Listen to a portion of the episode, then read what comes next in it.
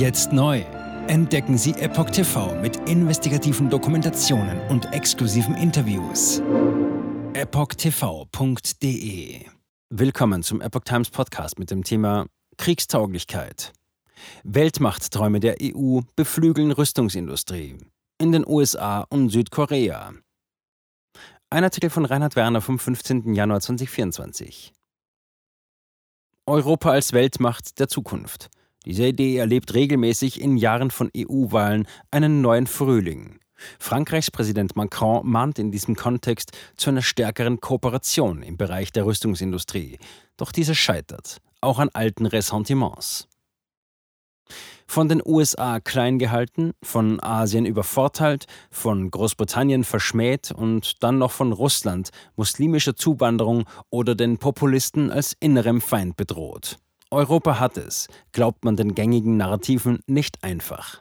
Auch deshalb liegt es im Jahr der EU-Wahlen nahe, mehr denn je europäische Werte und europäische Stärke zu beschwören. Dabei geht es mittlerweile nicht mehr nur um die Vorreiterrolle bei ehrgeizigen Null-Emissionszielen der LGBTQ-Rechten. Seit dem Ukraine-Krieg ist auch der Ausbau der Rüstung kein Tabu mehr. Schließlich geht es um die Kriegstauglichkeit, wie Bundesverteidigungsminister Boris Pistorius es nannte. Zeit für eine europäische Atombombe? Traditionell wenig zurückhaltend ist, wenn es um europäische Weltgeltungsambitionen geht, Frankreichs Präsident Emmanuel Macron. Zwar sind die Zeiten, in denen sich Paris den Kommandostrukturen der NATO entzogen hatte, vorbei. Die Dominanz der USA im westlichen Bündnis ist Frankreichs Staatschef jedoch spätestens seit der Präsidentschaft Trumps ein Ärgernis. Zwar ist Macron von seiner einstigen Äußerung, die NATO sei hirntot, wieder abgerückt, sein eigentliches Kernanliegen bleibt dennoch die strategische Autonomie der Europäer, idealerweise mit einer Militärmacht unter einheitlichem Befehl und mit einheitlichen Panzern und Kampfflugzeugen.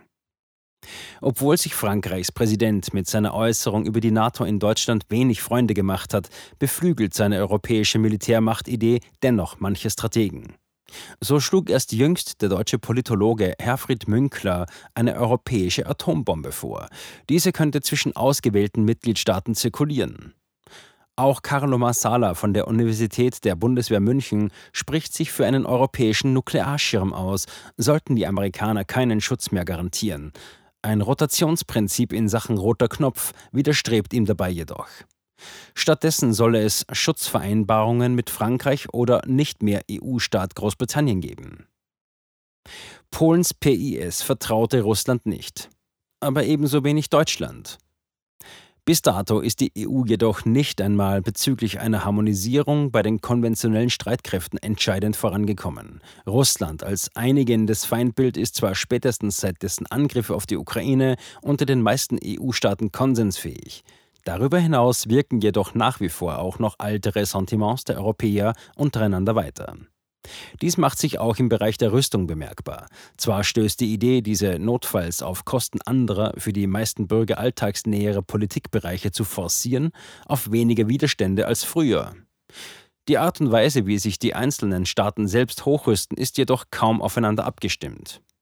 In vielen Fällen scheint das auch einer bewussten Entscheidung geschuldet zu sein. Ein wesentliches Beispiel dafür ist Polen. Die Angst vor einem angeblich aggressiven Russland, das auch von einem Angriff auf NATO-Staaten nicht zurückschrecken würde, ist dort ein erheblicher politischer Faktor. Eine der Konsequenzen daraus war, dass Polen sein Heer auf mehr als 1500 Kampfpanzer aufgerüstet hat. Dazu kommt ein stehendes Heer von einer Größe, die jene von Deutschland, Frankreich, Großbritannien und Italien zusammen überragt. Polen kauft Rüstung lieber in den USA und Südkorea.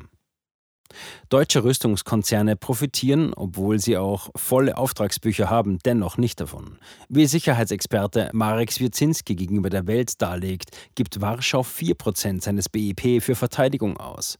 Doch Deutschland traut man dabei ebenfalls nicht über den Weg. Ob sich mit dem Machtverlust der PIS Entscheidendes daran ändern wird, ist unklar. In vielerlei Hinsicht käme eine Wende zu spät.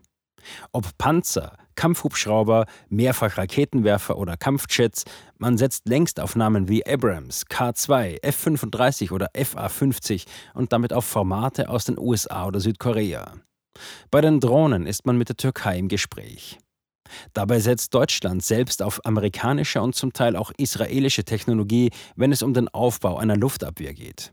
2022 initiierte man die sogenannte European Sky Shield Initiative, ESSI. Bisher haben sich diesem 19 europäische Länder angeschlossen, allerdings nicht Frankreich und Polen. In Paris hadert man grundsätzlich mit EU-Partnern, die sich Rüstungsgüter beispielsweise aus den USA beschaffen oder sich an solchen selbst beteiligen. Rheinmetall stellt ab 2025 Teile für den US-Tarnkappenjet F-35 her. Von diesem soll in weiterer Folge die Bundeswehr 35 Stück erhalten. Das geht allerdings auf Kosten der Fortschritte beim gemeinsamen deutsch-französischen Kampfjet-Projekt FCAS. Rheinmetall wandert wegen hoher Energiepreise nach Ungarn ab.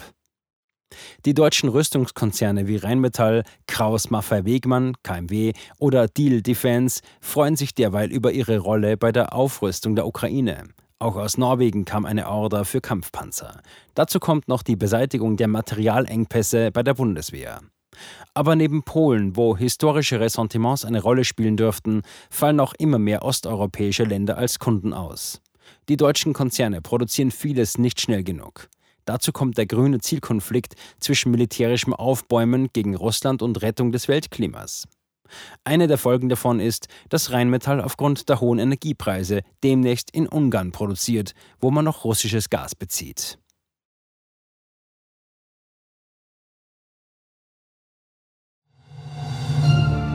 Jetzt sieben Tage den vollen Zugang zu spannenden Diskussionen wie dieser zur Transgender-Ideologie und ihre Folgen sowie vielen anderen heißen Themen sichern. Darunter auch das preisgekrönte Doku-Drama Gender Transformation, die Impfdoku Die verborgene Krise oder den Enthüllungsfilm Der Schattenstaat über die woke ESG-Agenda, die zu einer schönen neuen Welt der sozialen Gerechtigkeit führen soll.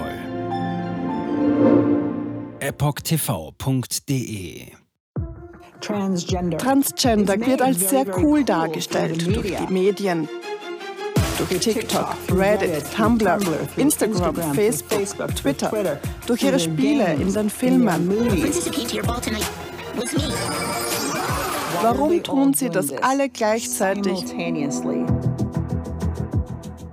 Ich war 15 Jahre lang Lehrerin an einer öffentlichen Schule. Unsere öffentlichen Schulen haben sich verändert. Vor fünf Jahren gab es keine Schüler, die sich als nicht-binär identifizierten. Wir wussten noch nicht einmal, was Genderfluid war.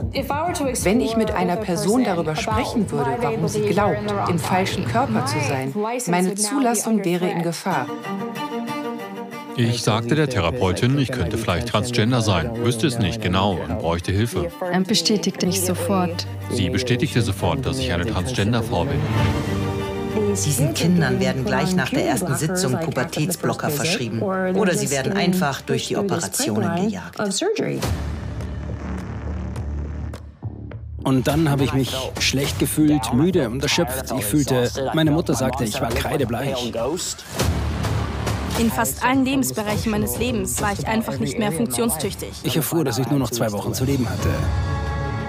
Meine Tochter hatte Schmerzen. Sie weinte, konnte nicht schlafen, sich nicht konzentrieren, nachdem sie diese Hormone einnahm. Die Behauptung, dass Pubertätsblocker reversibel sind, ist eine Lüge. Sie hemmen tatsächlich die Entwicklung. Ärzte werden nicht den Mut haben, sich zu äußern. Nur wenige von uns tun es. Denn wenn sie einer sehr großen medizinischen Organisation angehören, wäre ihr Arbeitsplatz in Gefahr. Es ist eine Industrie im Wert von 1,5 Milliarden Dollar allein für chirurgische Eingriffe. Es handelt sich um eine politische Agenda, die umgesetzt wird. Und Kinder sind hier Versuchspersonen. Wenn man in diesem Land nach etwas suchen will, muss man dem Geld folgen denn es wird einem immer die Wahrheit sagen.